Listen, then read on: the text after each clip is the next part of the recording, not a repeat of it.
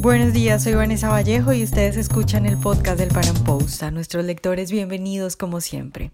El próximo 20 de octubre habrá elecciones presidenciales en Bolivia. Evo Morales, quien es presidente de ese país desde el 2006, otra vez será candidato. Si llega a ganar, estaría en el poder hasta el 2025. La pregunta es, ¿aguantará el país un cuarto mandato del socialista? Hoy vamos a hablar de lo que sucede en Bolivia en materia económica, de cómo Evo Morales ha intentado tapar una crisis que muy pronto va a estallar. Nuestro invitado de hoy es Mauricio Ríos García, economista boliviano, asesor de inversiones.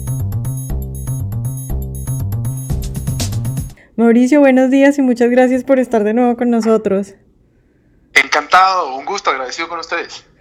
Mauricio, pues ya viene elecciones presidenciales de nuevo en Bolivia y de nuevo eh, uno de los candidatos es Evo Morales. Mi idea es que hablemos un poco de la situación económica, pero empiezo pidiéndote, no sé, tu panorama respecto a la política y respecto a, esta situación de que tienen a un presidente que ya se quiere reelegir por tercera vez y, bueno, eso, ¿eso qué es? Porque nadie lo puede parar, ¿no?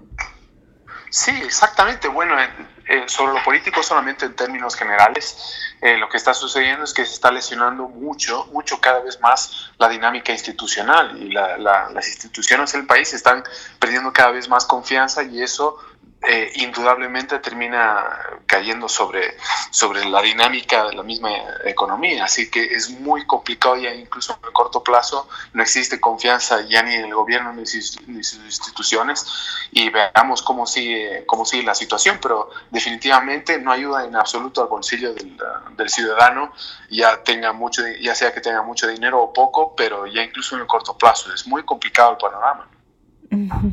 Mauricio, la economía de Bolivia es una cosa bastante curiosa, ¿no? Porque hay muchos izquierdistas que dicen cosas como Bolivia es la prueba de que el socialismo sí funciona, porque Evo pues lleva muchos años en el poder y Bolivia está bien. De hecho, de hecho Evo dice que, que Bolivia está bien y saca datos y dice que está bien. ¿Tú cómo, cómo respondes a esas, esos, a esas sentencias de la gente? Pues no, en absoluto, no estamos bien y hace mucho tiempo que no estamos bien. Es más, casi cada semana que pasa hay noticias eh, negativas sobre la economía que ya incluso el gobierno no puede controlar. Es sabido, vamos, que controla buena parte de la prensa y de lo que la prensa, la prensa puede o no decir, ¿no? Eso no es una sorpresa.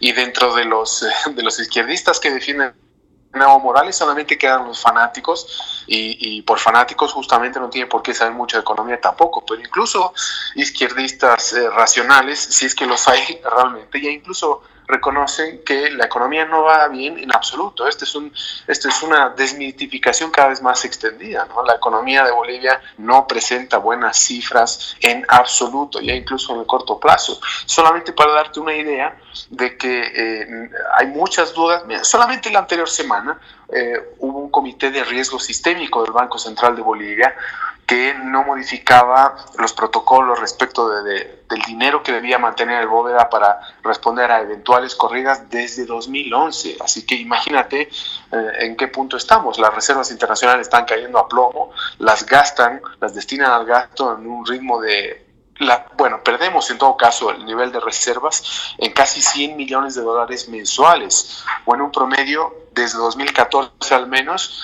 eh, al año de 1.200 millones. Eso es mucho, eso es, esa es una caída a plomo que eventualmente no nos va a permitir siquiera sostener el tipo de cambio. Hay algunos que están felices con la idea de que hay que devaluar el tipo de cambio pero yo digo, una vez que devalúen, pues lo mínimo que va a haber va a ser una inflación que muchos están que muchos están subestimando en todo caso, sobre todo la dinámica que puede, que puede tener. Estamos a las puertas de una, de una posible devaluación, eh, controles cambiarios, el, el, Banco Central aparentemente está muy preocupado respecto de si eventualmente pueden haber corridas bancarias por diversos motivos, no solamente por las elecciones, sino por sanciones a bancos que ha habido en marzo por parte de Estados Unidos, etcétera. Es decir, tú pregúntame sobre cualquier cifra y cualquier aspecto y, no hay nada bueno, no hay nada bueno que rescatar honestamente y lo que más me preocupa justamente es la caída es la caída de las reservas internacionales que no permite responder siquiera a cualquier eventual corrida cambiaria. Es sumamente complicado y complejo el tema. Eh, Mauricio, por ejemplo, las cifras de crecimiento, porque sí he visto a Evo hablando de, del PIB y de cómo crece la economía, e incluso eh, la semana pasada entrevistamos en el Pan Post al candidato, pues a uno de los candidatos opositores, al señor Ortiz, y nos decía que sí, que, que pues había crecimiento, pero que eso no se, que eso no se traducía en desarrollo. Eh, respecto a eso, ¿qué les dices? Sí, crecimiento hay, pero es insostenible. Más allá de que em, muchos, muchos acusan al gobierno de que está manipulando las cifras. Puede y no ser. De todas maneras, el país está creciendo. El, el, asunto con todo esto es que es si, es, si se trata de un crecimiento sostenible o no. Eh, por ejemplo, fíjate tú, eh, Bloomberg, por ejemplo, ha proyectado unas cifras de crecimiento eh, para Bolivia del 3,8%, es decir, según Bloomberg, Bolivia crecería en 2019 al 3,8%, pero según el gobierno al 4,5 o incluso 4,8%. Incluso falta por definir las cifras al, al, primer semestre para ver si se paga o no el segundo aguinaldo finalmente hacia fin de año. ha sido una medida polémica durante los últimos cuatro o cinco años incluso, pero es muy cuestionable. El asunto es que por mucho que crezcamos, eh, el asunto es ver si es sostenible o no. Por cómo van el resto de todas las cifras macroeconómicas, eh, mientras más crezcamos, más dura podría ser eventualmente la caída. Eso es justamente lo que me preocupa. Lo que me preocupa a mí no es crecer mucho o poco, sino que el crecimiento sea sostenible de largo plazo, que exista previsibilidad para invertir. Y eso es lo que menos hay ahora mismo en este país. Estamos pensando ya incluso en el corto plazo. No sabemos cómo vamos a cerrar el año. Hay mucha incertidumbre respecto de las elecciones. Mucha gente piensa que una vez que pasen las elecciones van a haber devaluaciones que van a quitar los subsidios a los hidrocarburos, que van a recortar gastos probablemente, etcétera. Existe mucha incertidumbre al respecto y con eso puede llevarse por delante buena parte del crecimiento del país, por supuesto. Mauricio, y respecto a respecto a lo que dicen algunos sobre que Evo Morales lleva, bueno, lleva ya 13 años en el poder y todavía no ha pasado nada, un poco cómo ha hecho para, para maquillar todo esto y para sostenerse y para, bueno, para que no, no sea un desastre como es, por ejemplo, Venezuela. Eh, bueno, ha sostenido hasta ahora. La piedra angular de, de, la economía de este gobierno es el estímulo de la demanda agregada interna mediante el gasto, vamos, keynesianismo puro y duro que los economistas en general conocemos como crecimiento insostenible. De un tiempo a esta parte se financió simplemente con eh, el incremento de la cotización internacional de materias primas y todo lo destinó al gasto, absolutamente cuanto pudo.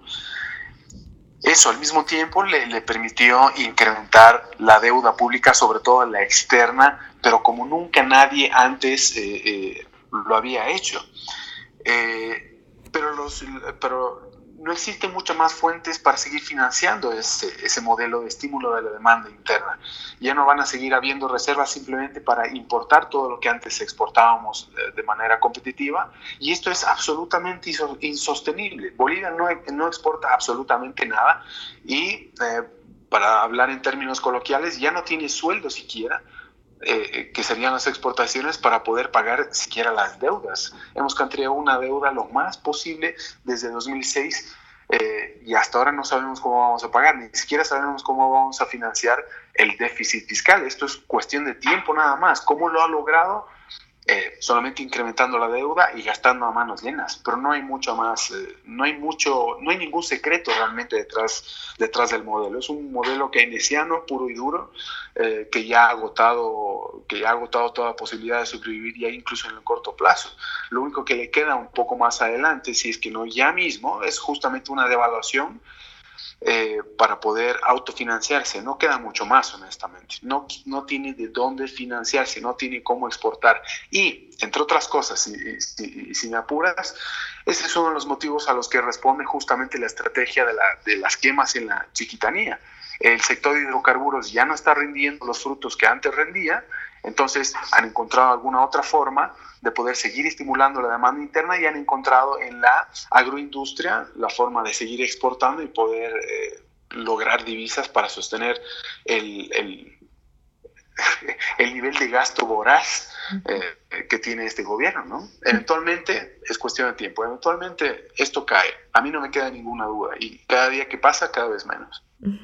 Mauricio, ya para terminar te pregunto un poco por qué las opciones que tiene la gente, que puede hacer un boliviano para, pues, para protegerse de lo que va a pasar. Ah, pues bueno, no tengo una respuesta general para todo el mundo. Yo he tratado, bueno, yo, yo he venido desarrollando un negocio, un negocio personal, privado, para eh, para familias fundamentalmente con alto, con alto patrimonio y se reduce simplemente en la estructuración patrimonial internacional para poder eh, buscar a través de la estructuración patrimonial internacional países o jurisdicciones que sí sean amigables con el capital privado, que respeten la propiedad privada, eh, que permitan invertir y, preservar el capital a largo plazo. Pueden ser jurisdicciones onshore u offshore, pero eh, esto implica también trabajar con bancos privados internacionales, no necesariamente los más grandes, pero sí eh, eh, bancos privados, algunos offshore, eh, que no han tenido su balance deteriorado, sobre todo durante el auge insostenible hasta 2007-2008, que no tienen conflictos de interés con los bancos centrales, que no invierten a lo loco, que invierten de manera mucho más conservadora, etcétera. Trabajar también con despachos jurídicos especializados en el exterior, etcétera, etcétera. Vamos, resumidas cuentas, me refiero a la internacionalización de activos, para que quienes eh, tengan eh, alto patrimonio, un patrimonio importante, existen posibilidades de, trabajar para poder preservar su patrimonio y no esperar a que las cosas simplemente sucedan o mejoren como por arte de magia en el país y, ser simplemente optimistas de manera irracional. Tan sencillo como eso. Y quienes no tengan eh, muchas posibilidades, pues lo podemos comenzar en, en conversar en privado, porque mis recomendaciones no son las más populares del mundo y eventualmente cuando alguien escuche esta, esta, esta conversación, pues eh, no beneficiaría mucho a mi, a mi negocio. Así que lo mantengo en reserva mientras no sea una conversación privada. Bueno, Mauricio, pues muchas gracias por estar hoy con nosotros. Gracias a ustedes. Un saludo, estimada Vanessa. Hasta la próxima. Ojalá hayan disfrutado nuestra entrevista de hoy. Recuerden seguirnos en nuestro canal de YouTube y en nuestras redes sociales y nos vemos en un próximo Panam Podcast.